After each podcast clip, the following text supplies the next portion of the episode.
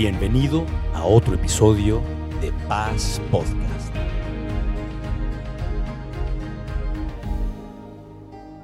Cuando menciono la palabra oración, ¿qué sentimiento hay en tu corazón? Para algunos quizá hay un sentimiento de condenación, porque dicen, es que no he orado hace como 40 años, ¿no?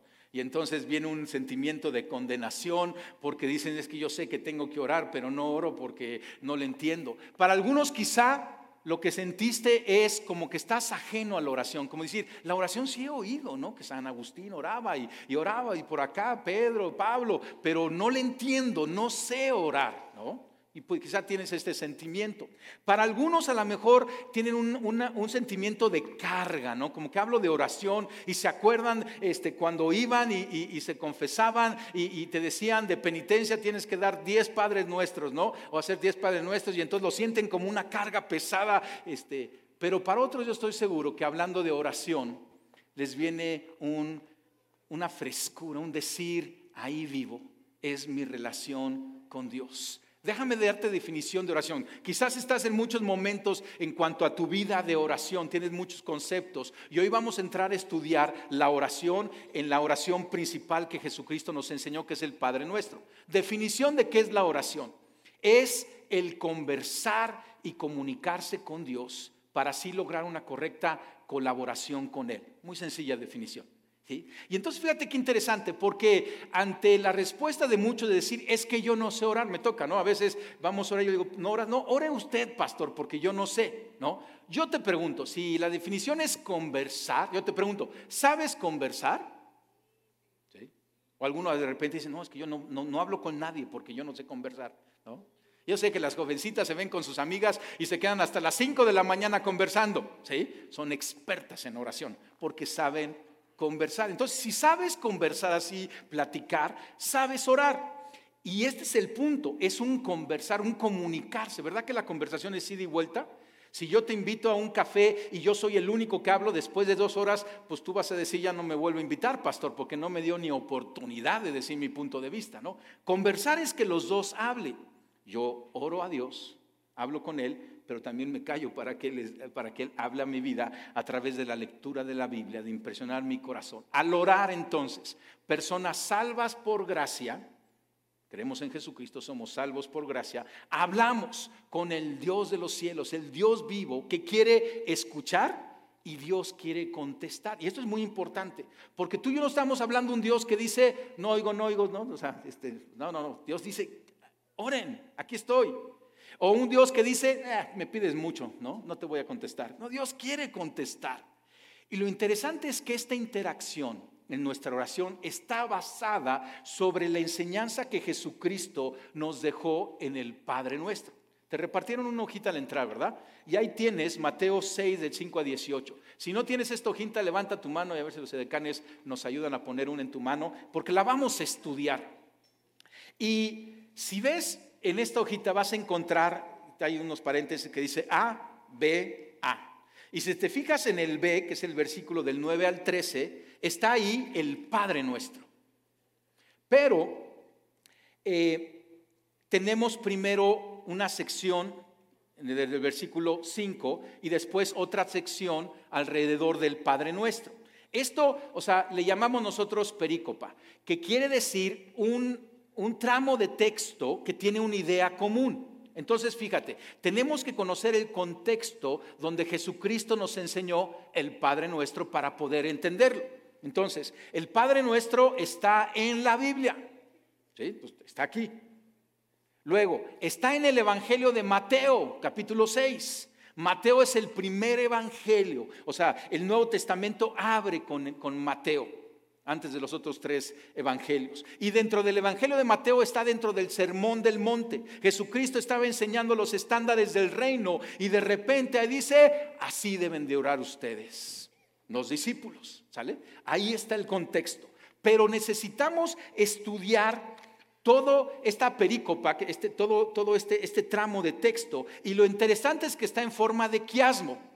No te tienes que aprender lo de perico, quiasmo y todo ese rollo, nada más es que lo puedas entender. El quiasmo es que eh, la carne está en medio, que es el B, pero tiene una sección que es el A y el otro A. Es como una torta. Entonces traje de ilustración una torta. No te preocupes si me la como mientras tú estás escuchando muerto de hambre. No. Pero lo que tiene que, fíjate, e, e, este texto que vamos a estudiar tiene una sección A, que es el pan. ¿Sí? Luego viene la carne. Cuando dices, dame una torta de milanesa, se refiere a la milanesa, no, dame una torta de pan, pues no, ¿verdad? O sea, es lo importante, la carne.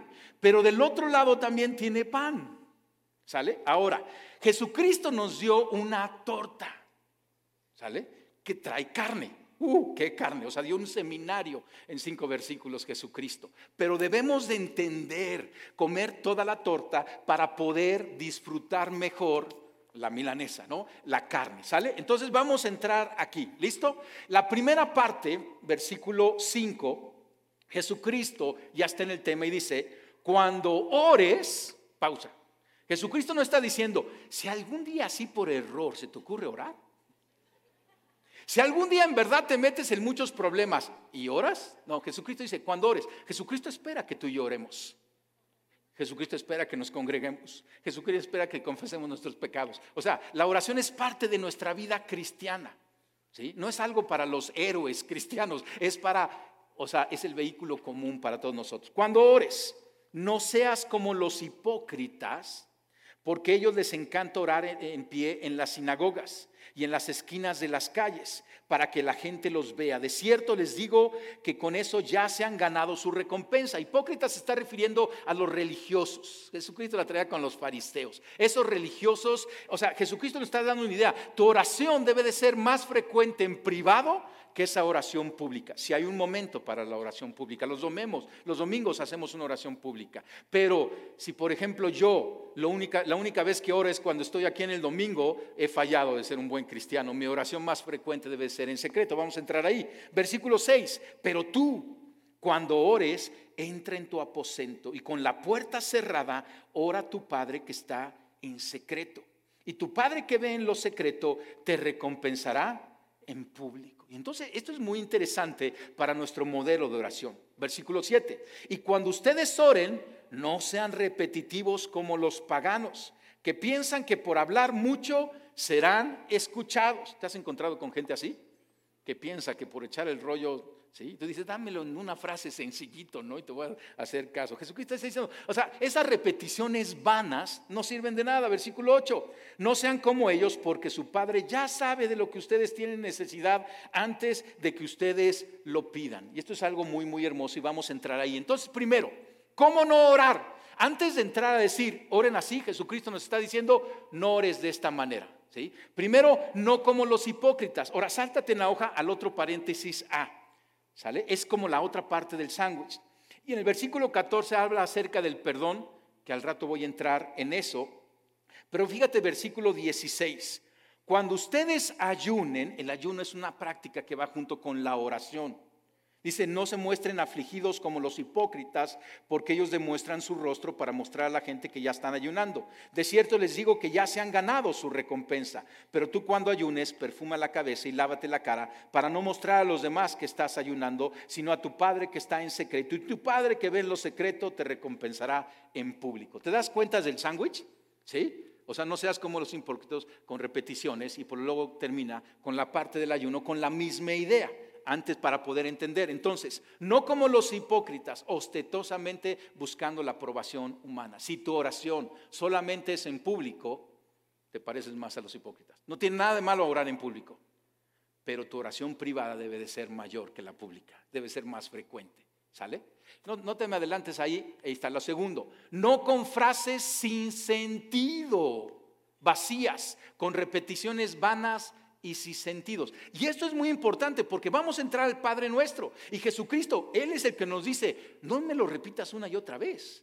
No sean repeticiones vanas. Imagínate que yo tengo una frasecita para relacionarme con mi esposa. Tenemos 30 años de casados, felices casados. Y yo, mi frase con ella es, eres la más hermosa de todas las mujeres de la tierra. Y entonces levanta a mi mujer una mañana y me dice, oye Alberto, ¿qué vas a hacer en el día? Y yo le digo, eres la más hermosa de todas las mujeres de la tierra. Oye, pero necesito saber si le damos permiso al hijo. Eres la más hermosa de todas las mujeres de la tierra. Oye, pero necesito para el mandado. Eres la más hermosa de todas las mujeres de la tierra. ¿Sí? Pues no, no duraríamos 30 años de casados. ¿sí? ¿Me entiendes? No, o sea, tenemos que ser frescos. Entonces, la oración es comunicación auténtica, un hablar fresco del corazón enamorado. Y como está enamorado, va a ser creativo en su plática, ¿sí? Con aquel que nos amó primero. Yo estoy enamorado de mi esposa. Y aunque sí le digo, tú eres la mujer más hermosa de toda la tierra. Si le digo, hoy voy a ir a la congregación, tengo citas y tengo esto y así lo hacemos, y me comunico con ella y la escucho, y hay una comunicación, entiende. La oración, su fin principal es nuestra relación con el Padre. Si es para obtener, si es para cambiar nuestro entorno, pero es para comunicarnos con aquel que nos escucha con un corazón de Padre. La oración es poderosa, no por lo que decimos, sino por quien nos escucha. Entonces no tienes que ser elocuente, no tienes que dar fórmulas mágicas, no dices, hijos, es que me faltó eh, tal cosa, ¿no? Había una, mujer que tenía dolor de cabeza y ahí estaba su niña pequeña que apenas hablaba. Y, o sea, y, de repente la niña, sabiendo eh, eh, de la oración, se acercó con la mujer, le puso la mano sobre la cabeza y le dice, Jesús, cabeza sana. Y se le quitó el dolor de cabeza. O sea, entiende, o sea, es el corazón, es la relación, no es la elocuencia, no es la fórmula, no es que tienes que decir estas palabras claves y si no las dices, tache, nadie te escuchó. No, no es eso, es algo fresco. Somos oídos porque somos hijos, no por nuestra elocuencia y palabrería. Entonces, es lo primero que Jesucristo da. Y aquí estamos haciendo, armando la torta. Entonces, después nos dice Jesucristo que oramos a un Padre que debe ser en lo secreto. Pero oramos a un Padre. Esto es increíble. Nuestra oración es de hijos a un Padre que escucha. Oramos más que para obtener, para relacionarnos con el Padre. Entonces, entonces cuando tú oras ya ganaste, porque ya te estás relacionando con Él. Si no oras, ya perdiste, porque no te estás relacionando con Él. ¿Hace cuánto que, platica, que no platicas con Dios? No, pastor, usted platique por mí, por él. no, no, no, no, ese no es el cristianismo. El cristianismo es el camino donde Jesucristo dice, eres hijo, tienes entrada al trono de la gracia, platica con Dios. Cuando caminamos vamos creciendo en oración. Es en secreto. Esto es algo muy interesante. Y secreto no es algo oculto y malo, es algo privado. Nuevamente, si es una relación, o sea, al ejemplo de mi esposa, si yo le invito a mi esposa a un date, ¿no? Una salida así romántica, y de repente llegan todos ustedes, como que Caro va a decir, ay, pues qué padre, pues no, pues, o sea, nomás quieres predicarles a estos y no, o sea, hay que andar con, o sea, me voy yo y ella sola. Jesucristo está diciendo, ve con tu padre, cierra la puerta, ¿sí? Y tu padre que ve en lo secreto te va a recompensar en público. Este es un punto bien importante que muchas veces fallamos en nuestra vida cristiana. Mira, mira este, este diagrama, ¿me lo pones ahí? O sea, tenemos las reuniones generales. ¿Qué es lo primero? Esta es una reunión general del domingo y tiene un lugar muy, muy importante en la vida de todo cristiano. Adoramos juntos, escuchamos un mensaje, o sea, el pastor va y busca el maná y luego trae y, les da el maná que él consiguió, ¿sí? Y nos alimentamos y hay un beneficio y oramos unos por otros y es poderoso lo que hacemos. Pero lo que sigue después es un grupo pequeño, le llamamos nosotros grupos paz. Porque aquí, ¿verdad que si tú quieres preguntar, pues no es el formato, nunca te has quedado con ganas de preguntar? o nada más yo. O sea, hasta tengo ganas de preguntarme a mí mismo, ¿no? Oye, ¿qué onda con eso? O sea, no es el formato, pero el grupo pequeño sí. Es un grupo pequeño de amigos, hay un mentor ahí, un hermano mayor, y se puede hacer las preguntas. Por ejemplo, en el grupo Paz estudiamos el mismo tema que el domingo, y ahí, oye, tuviste un insight de lo que Dios estuvo hablando, y entonces tú puedes compartirlo, tienes una duda, oye, necesito oración, nos acompañamos en el grupo Paz. Pero las funciones principales del Grupo Paz es enseñarte y modelarte a tener tu lugar secreto. ¿Sí? Entonces, mantén tu domingo, no dejes de congregarse. Tienes que tener un grupo paz, es importante. Es la manera en que disipulamos aquí en Iglesia Paz. Si no tienes un grupo paz, a la salida vamos a tener la feria de grupos paz. Y entonces a lo mejor tú eres un varón y ves el letrero de hombres, te acercas y dices, yo hombre, tú hombre, ¿Dónde está el grupo paz? ¿no? Y entonces te van a invitar al grupo paz. Si ves uno de mujeres, entonces ya echas el rollo. No, que yo soy mujer. Y, ahí vas a conectar. Entonces, al final, si no, no, te vayas corriendo, ve a un grupo. Si ya tienes un grupo paz, pues ya tienes. Pero si no, ve y, y te invitamos a todos estos grupos paz. Pero lo importante es llegar al lugar secreto. Si el cristiano falla en tener un lugar secreto, a lo mejor dice, no, yo no fallo el domingo, palomita, qué bueno. ¿sí? No, yo ya tengo mi grupo paz, qué padre. Te alimentas un día a la semana, te reúnes un día con tu grupo, hay más alimentación y seguimiento, pero el lugar secreto es el comer diario directamente en la mesa de Dios. El lugar de transformación para nuestra vida está aquí. Esta es la clave. Claro que necesitamos toda esta infraestructura, pero este es el lugar donde queremos llegar. Y ese es el lugar que Jesucristo nos dice, oren en secreto. Al orar también debemos de esperar recompensa. El que decide orar ya ha ganado. Gana en su relación con Dios. Y Dios siempre va a responder. ¿sí? De la manera que Él en su voluntad y en su sabiduría lo disponga. A un Padre que conoce nuestras necesidades. Es lo que dice Jesucristo. O sea, Él conoce nuestras necesidades antes de pedirlas. Y eso es padrísimo, porque no tiene, o sea, no, hay nada que ocultarle a Dios. Ahora, algunos pueden decir, bueno, si Él ya sabe todo, ¿para qué tengo que orar? ¿No? Pues es una buena pregunta. Porque Dios es un padre que quiere una relación con sus hijos. Por ejemplo, si tu hijo tú ya sabes lo que necesita, pero no te encanta que de repente llegue el hijo y te diga, oye papá, ¿te acuerdas cómo le eché ganas a las matemáticas? Oye, resulta que hay una carrera de bici, necesito una llanta nueva y, empieza la conversación, ¿no? Este, o tu hija que de repente llega y papito bueno y te abraza y tú dices, algo quiere, ¿no? Pero esa relación, Dios ya sabe. Y lo que quiere es que tú y yo abramos nuestro corazón, pero aquí está la clave. Y escuchemos su corazón para saber cómo pedir. Tú ya sabes tu problema, pero no sabes cómo pedirle a Dios que resuelva tu problema. Y la oración es ese camino de conversación donde le decimos, Dios, tú sabes que estoy en deudas, ¿cómo quieres que te pida que me ayudes en este problema? Y Él te va a guiar a pedir, a buscar, a cambiar. Nuestra oración no es una repetición de fórmulas sin sentido, por favor. Es una conversación inteligente, estratégica con aquel que dirigirá nuestro pedir de acuerdo a su conocimiento, a su voluntad y a su propósito en nuestras vidas. John Wesley dijo esto, Dios no hará nada sino en respuesta a nuestras oraciones. Está interesante, ¿verdad que sí? Dios no hará nada sino en respuesta a nuestras oraciones. Porque muchas veces podemos decir, pues Dios ya sabe, pues el que haga, ¿no? de acuerdo a su voluntad. Pero en su sabiduría, Él dice, yo quiero hacer, yo sé qué hacer, yo quiero hacer lo que quiero de ti. Pero yo quiero escuchar que tú me lo pidas y entonces responder. ¿Será que el cielo está lleno de una bodega que dice tu nombre? ¿Sí? Y alguien dice, ¿y por qué está llena esa bodega de milagros? Una bodega de milagros. ¿Sí? Y alguien pregunta, ¿y está llena la bodega de milagros de Jesús, de Joaquín, de María. ¿sí? Y alguien pregunta, ¿y por qué está llena? Porque nunca los ha pedido. Porque nunca ha levantado una oración. Qué triste, ¿verdad que sí? Entonces, entremos al Padre nuestro. ¿Vamos bien? ¿Sale? Ahí está el sándwich que nos va, a nos va a ayudar a entender lo que es ahora la carne. Entonces, entramos al sándwich. Imagínate a Jesucristo.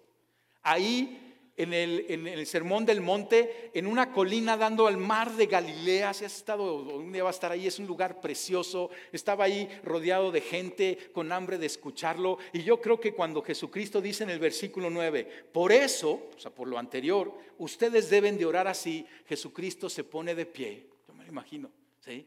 Voltea al cielo y le dice, Padre nuestro que estás en los cielos, santificado sea tu nombre venga tu reino y hágase tu voluntad, así como es en el cielo, aquí en la tierra. Señor, y danos el pan nuestro de cada día, dánoslo hoy. Perdona nuestras ofensas, así como nosotros perdonamos a los que nos ofenden. No nos dejes caer en tentación, pero lo más importante, líbranos del mal. Señor, porque tuyo es el reino, el poder y la gloria por los siglos de los siglos. Amén. O sea, el tono la pasión de Jesucristo. O sea, eh, tenemos el escrito, ¿no? Yo digo, Dios, danos un video para ver a Jesucristo ahí. Pero tenemos al Espíritu Santo. Vamos a estudiarla. Para empezar, vamos a ver nuestro papel en la oración. Vamos a estudiar el papel de Dios y el tono, pero vamos a empezar con nuestro papel en la oración. Nuestro papel inicialmente habla de que es una oración en plural. ¿Te das cuenta? Padre nuestro, danos el pan nuestro. Perdona nuestras ofensas. Entonces es interesante, haz la práctica de dar el Padre nuestro en singular. Padre mío, ¿no? Dame mi pan, ¿no? Perdona mis ofensas, líbrame del mal. Suena medio egoísta, ¿verdad que sí? Ahora dices, pero si es en lo secreto, ¿por qué lo tengo que hacer en plural? Porque este es un arma poderosa espiritual. Y si tu oración, o sea, si haces oraciones por ti, pero haz oración por todos nosotros, haz oración por tu círculo de influencia. Hay gente que no tiene esta herramienta y nosotros que sí la tenemos, la entrada al Padre, nuestra oración siempre, siempre, siempre tiene que ser plural. Jesucristo dijo, este es mi mandamiento, que se amen unos a otros como yo los he amado. Y una manera práctica de demostrar nuestro amor es cuando oramos por el otro. Aunque no nos ha pedido oración, yo tengo una lista de gente por la que lloro y no necesariamente todo el mundo ni sabe o me ha pedido oración, pero yo sé que tengo que orar por ellos. Ahora, entrando a nuestro papel. Primero, adorar, ¿sí? Padre nuestro que estás en los cielos, santificado sea tu nombre. Comienza con oración. Esa es siempre la manera adecuada de aproximar al Padre en los cielos. O sea, y, te estás aproximando al Dios creador, al que sostiene todas las cosas en su mano. Y aunque tenemos confianza de que vamos como hijos a un Padre, pues hay que entrar con adoración, reconociendo quién es lo que has hecho. Jesucristo, o sea, nos enseña a que oremos, santificado sea tu nombre. Eres grande, Señor. Y de ahí te puedes seguir tú hiciste el universo, Padre, y te dignas escucharme a mí, que no soy nadie. Señor, y me has librado y me has rescatado tantas veces. Estás adorando a Dios y tu fe está creciendo. Lo primero es adorar. Y fíjate, otro pequeño sándwich, santificado sea tu nombre y luego al final dice porque tuyo es el, reino, el poder y la gloria por los siglos de los siglos. ¿Notas cómo comienzas con adoración y terminas con adoración? Entonces, eso es parte importante que nos toca a nosotros. No te lo saltes esa parte. Segundo, el sabernos hijos. Déjame regresarlo primero. ¿Te das cuenta que siempre empezamos con adoración, con cantos, la reunión? ¿Qué es eso? Adoración a Dios. Es el Padre nuestro, santificado sea tu nombre con todos estos cantos que entonamos. Estamos adorando y adorando a Dios, entonces ya podemos establecer una conversación con Él. El sabernos hijos es lo segundo. Tú estás aproximando a Dios Padre como hijo, no como empresario, no como el, jefe de los colonos, no como, o sea, deja todos esos roles. Estás como un hijo delante de Dios. Y ese es, un misterio increíble. El apóstol Juan dice, más a cuantos lo recibieron, hablando de recibir a Jesucristo, los que creen en su nombre, creemos en el nombre de Jesucristo, les dio el derecho de ser hijos de Dios. Cuando vamos con Dios, vamos como hijos. Si llega un pensamiento a tu, a tu cabeza que te dice, no te lo mereces, pregunta, tu hijo, o sea, cuando llega contigo, tú siempre estás evaluando si se lo merece o no. O sea, a veces se hace puntitos, ¿no? Pero es tu hijo, ¿no? Hoy papá nos va a tocar comer hoy. ¿Sí? ¿Te lo mereces, hijo? Cómele, ¿no? O sea, aquí está, para eso estoy, soy tu padre. Vamos con corazón y por eso es importante el Padre nuestro. Y es cambiar el chip. porque hay tanto golpeo hacia nuestra identidad? Somos hijos. Hemos sido amados, liberados, adoptados en la familia del Padre. Tercero, nuestro, nuestro rol, y este te va a gustar, el pedir. ¿Tienes hijos pedinches? ¿O nada más yo? ¿Verdad que sí? Un hijo por naturaleza es pedinche, ¿sale? Si somos hijos, ¿qué tenemos que hacer? Pídele. Algunos muchas veces están con esta cosa de que es que Dios debe de estar muy ocupado con otras cosas más importantes y bájale. O sea, es un Dios que es padre y ama y su prioridad eres tú.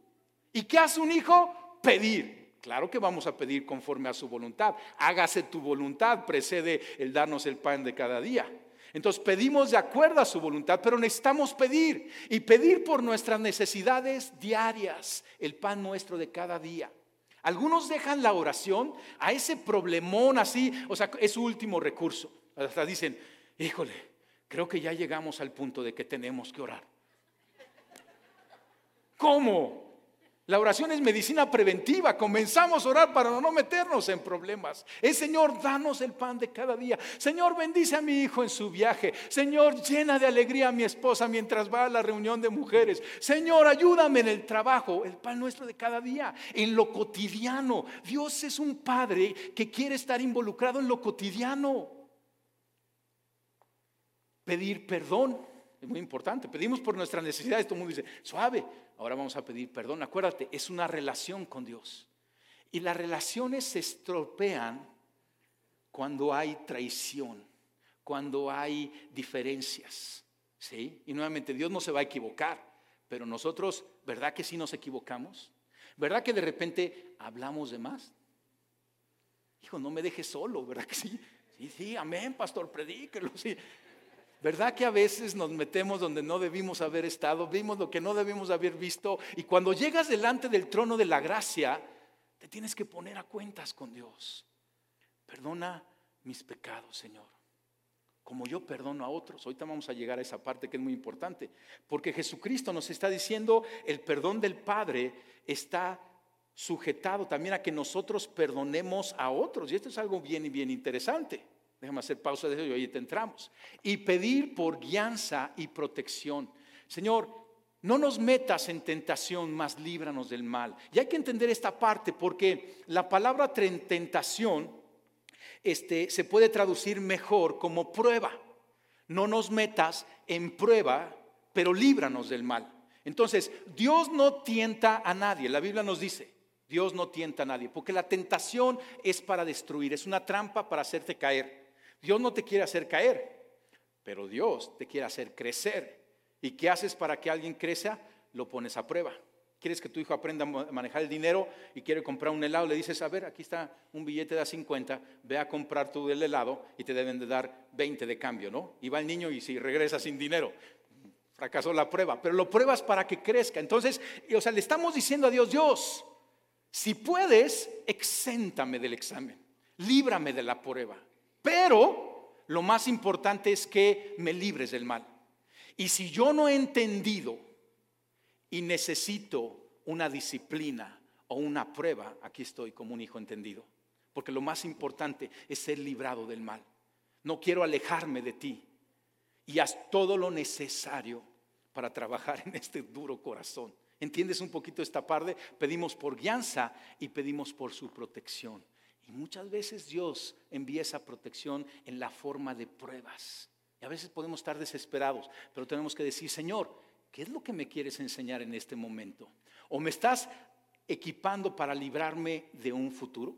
Entonces, ese es nuestro papel como hijos, pedir a un Padre bueno que quiere darnos buenas cosas. Déjame entrar al papel de Dios.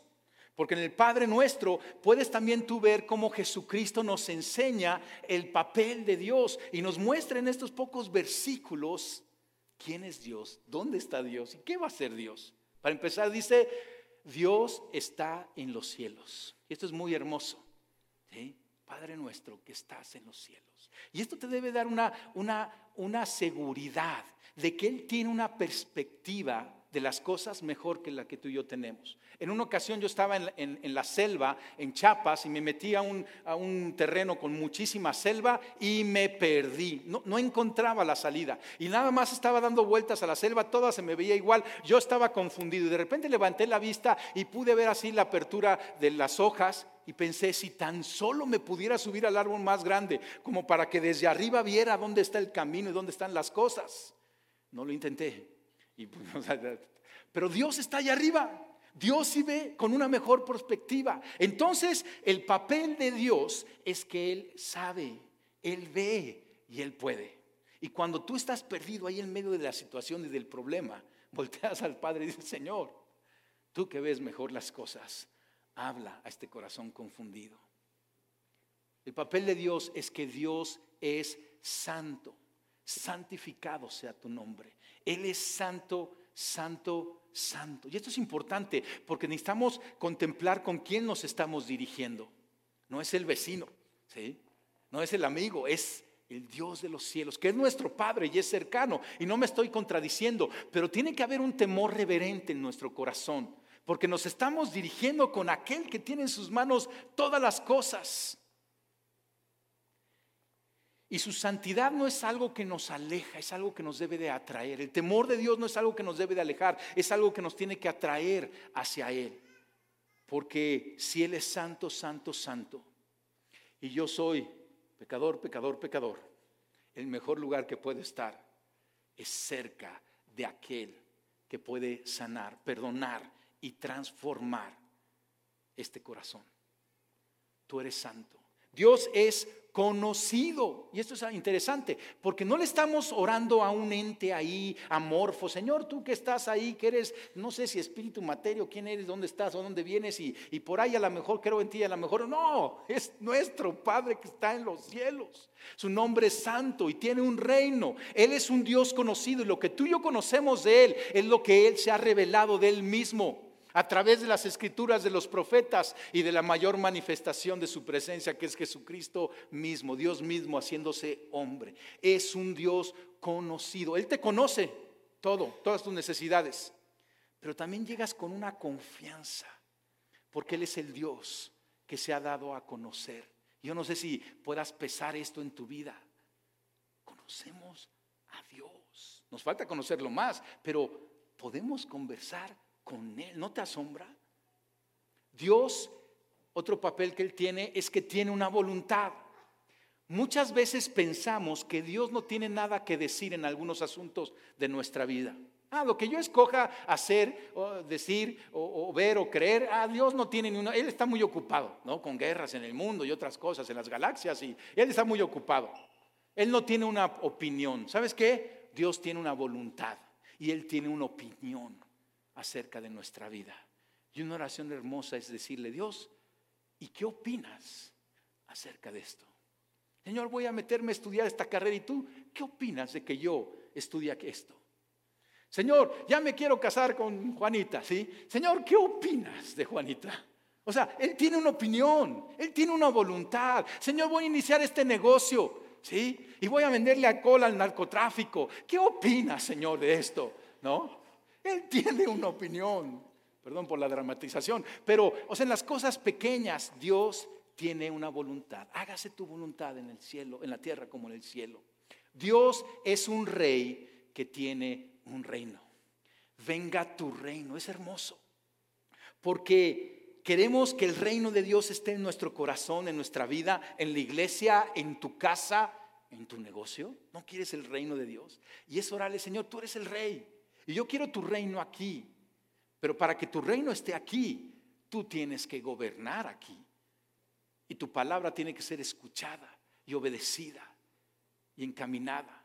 Dios es un Padre fiel. Él como Padre es fiel, ama, provee, protege y guía. Qué buen Padre, ¿no? A lo mejor piensa en tu padre terrenal, ¿no? a lo mejor tuviste un, buen padre, ¿no? Pero le empezamos a poner todos estos atributos y dices, hijo, esto, esto medio, medio, ¿no? O sea, proveía, pero no me amaba mucho, ¿no? A lo mejor ustedes tuvieron un padre desastroso. Y qué pena. Y muchas veces esa imagen del padre terrenal que tuviste estorba tu imagen del padre celestial. Pero Dios es bueno y tienes que sanar eso en tu corazón.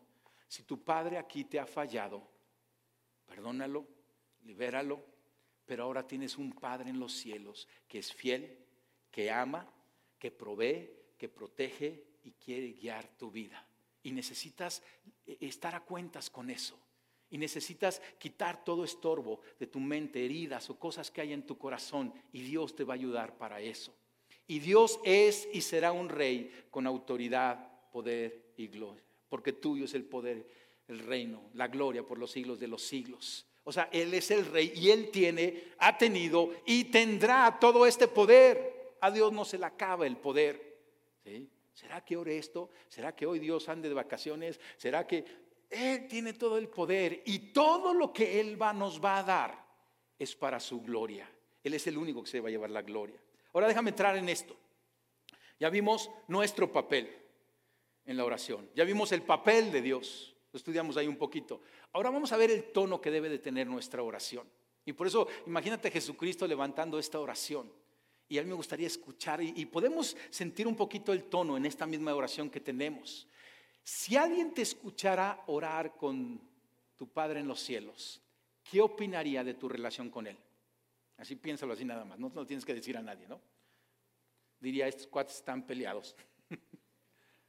o diría, wow, qué cercanos son, confianza.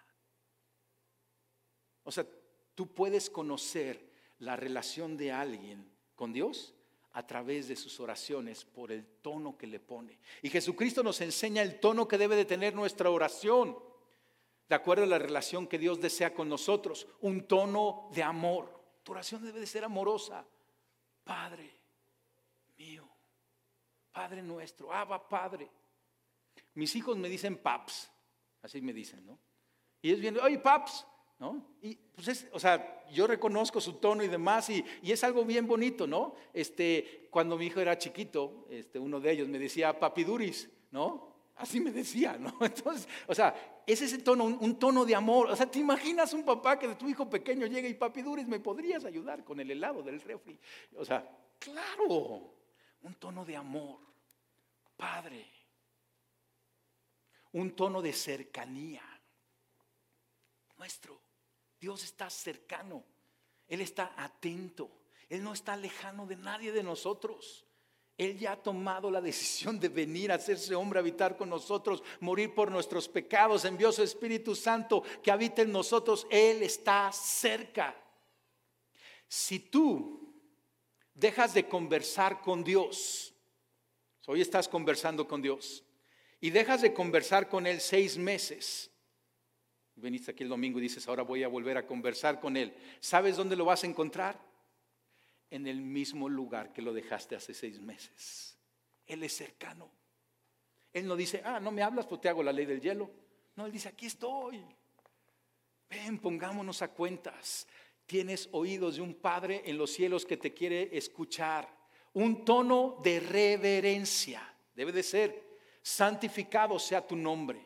O sea, sí con la confianza de un padre, con el corazón de un hijo, pero con la reverencia de saber con quién estamos hablando. Por favor, por favor, por favor, nunca le hables con malas palabras a Dios.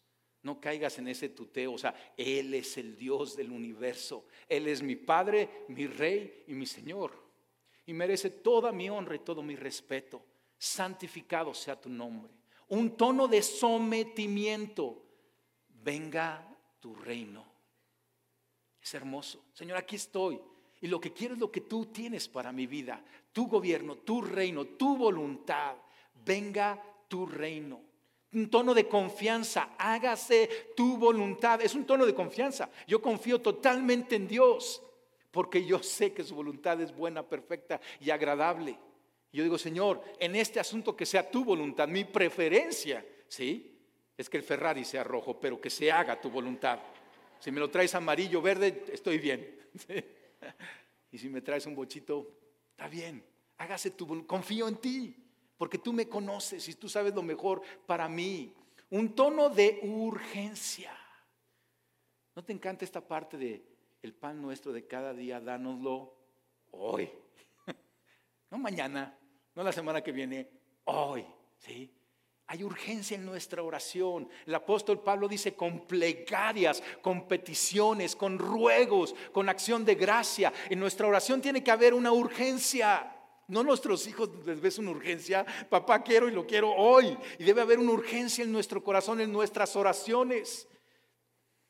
Un tono de esperanza. Perdona nuestras ofensas.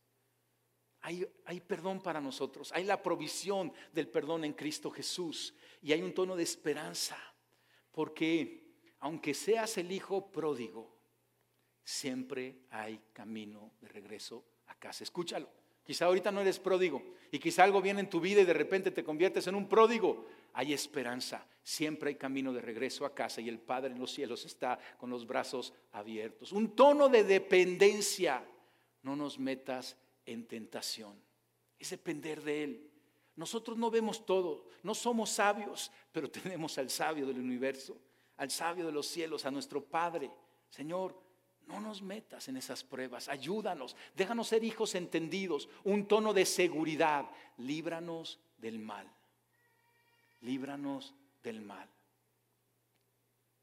Y para concluir esta parte es un tono de adoración y victoria, porque tuyo es el reino, el poder y la gloria por los siglos de los siglos. Amén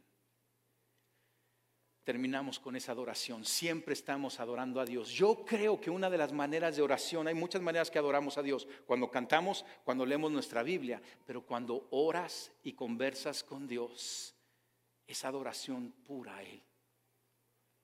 Adora a Dios. Ahora, está bueno el jamón, ¿verdad? la carne, ¿sí? Acuérdate el pan, está la carne, ese es el Padre nuestro. Yo te digo, memorízalo, es bueno memorizarlo, pero memorízalo no para repetirlo como una fórmula, memorízalo como para que tengas una guía. Yo, por ejemplo, traigo mis apuntes, no traigo todo lo que te digo, pero traigo unos encabezados y eso me ayuda a guiarme de lo que te digo. Así el Padre nuestro, el Padre nuestro lo memorizas para que tú lo tengas como guía y comienza, Señor, o sea, hágase tu voluntad y a lo mejor te quedas ahí dos horas rindiendo tu corazón a su voluntad, pidiendo su voluntad. Es una mente como, como una guía para que de ahí sueltes tu oración. No con fórmulas, con inteligencia, con creatividad. Usa argumentos con Dios. A Dios le encanta que seamos argumentativos con Él. Señor, tu palabra dice, que no hay justo ni desamparado ni su descendencia que me diga pan. Señor, por eso yo clamo por mis hijos y yo te ayudo, yo te pido que les ayudes a encontrar un buen trabajo. Y le sueltas ahí el argumento y tienes una conversación con él.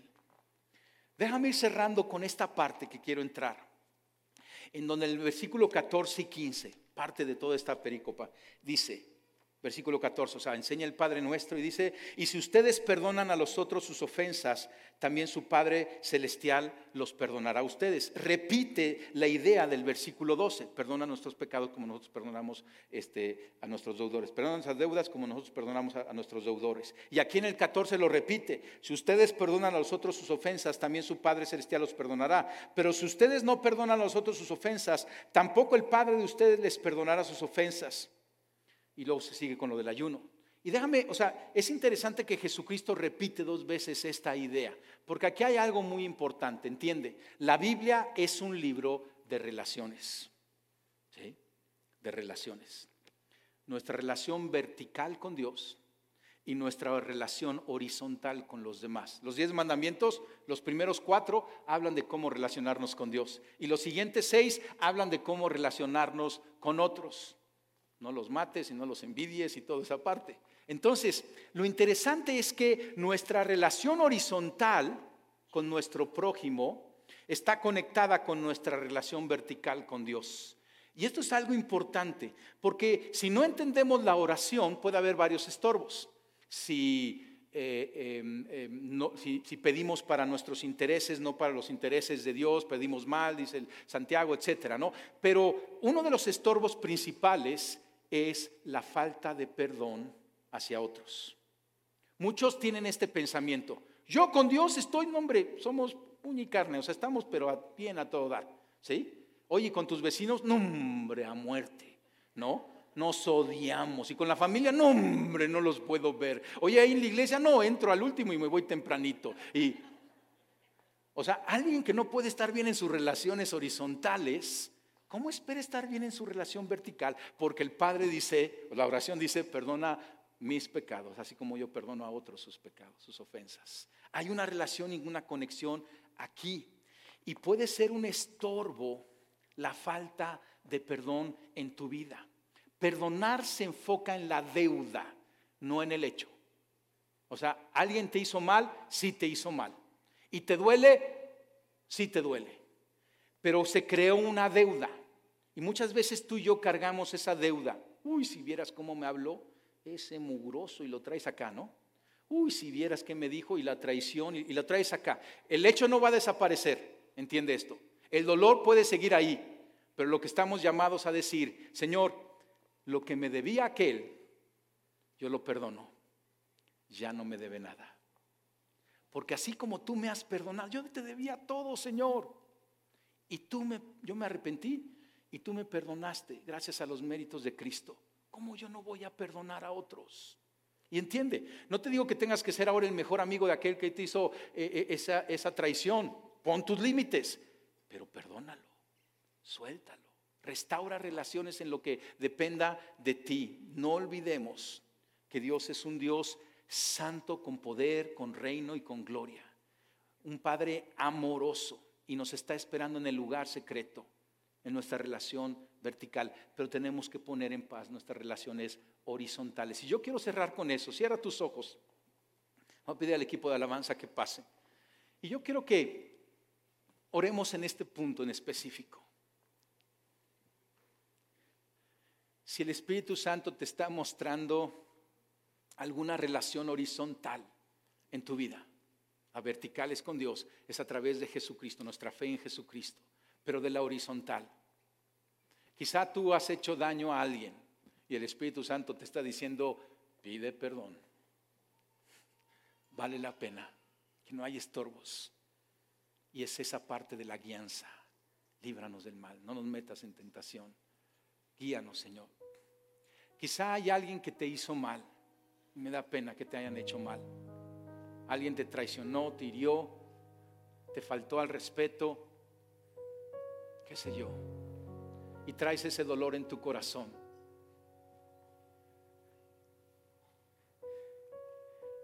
Y mi petición para ti, de acuerdo a la enseñanza de Jesucristo, es que perdones la deuda. No se va a borrar el hecho, pero perdona la deuda. Y dile, Señor, hoy decido ya no cargar ese juicio en mi mano. Ya no demandar esa deuda por esa ofensa.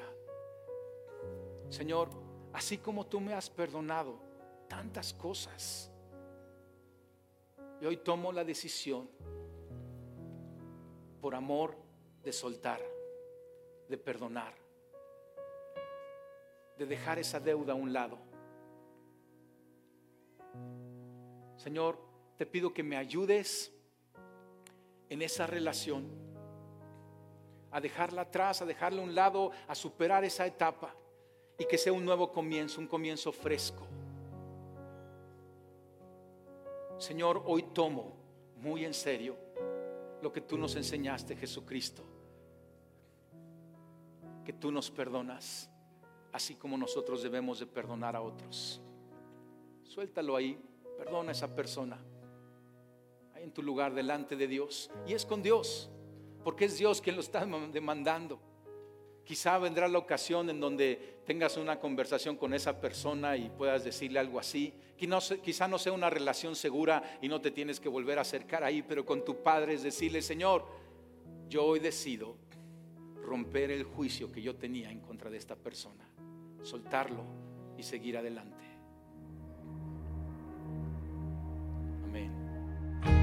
Gracias por acompañarnos en este episodio de Paz Podcast. Confiamos en que hayas encontrado paz, ánimo y propósito. Síguenos en nuestras redes sociales como arroba Iglesia Paz y en nuestra página como iglesiapaz.org.